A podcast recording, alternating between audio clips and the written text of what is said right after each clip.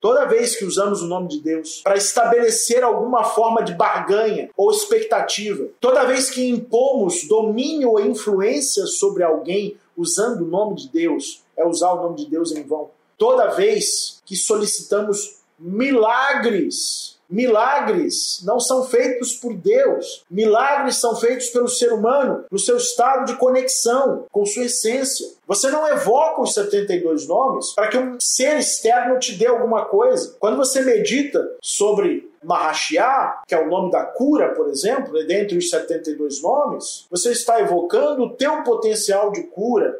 Vá e cure a partir desse nome e dessa frequência, você será a imagem e semelhança da cura.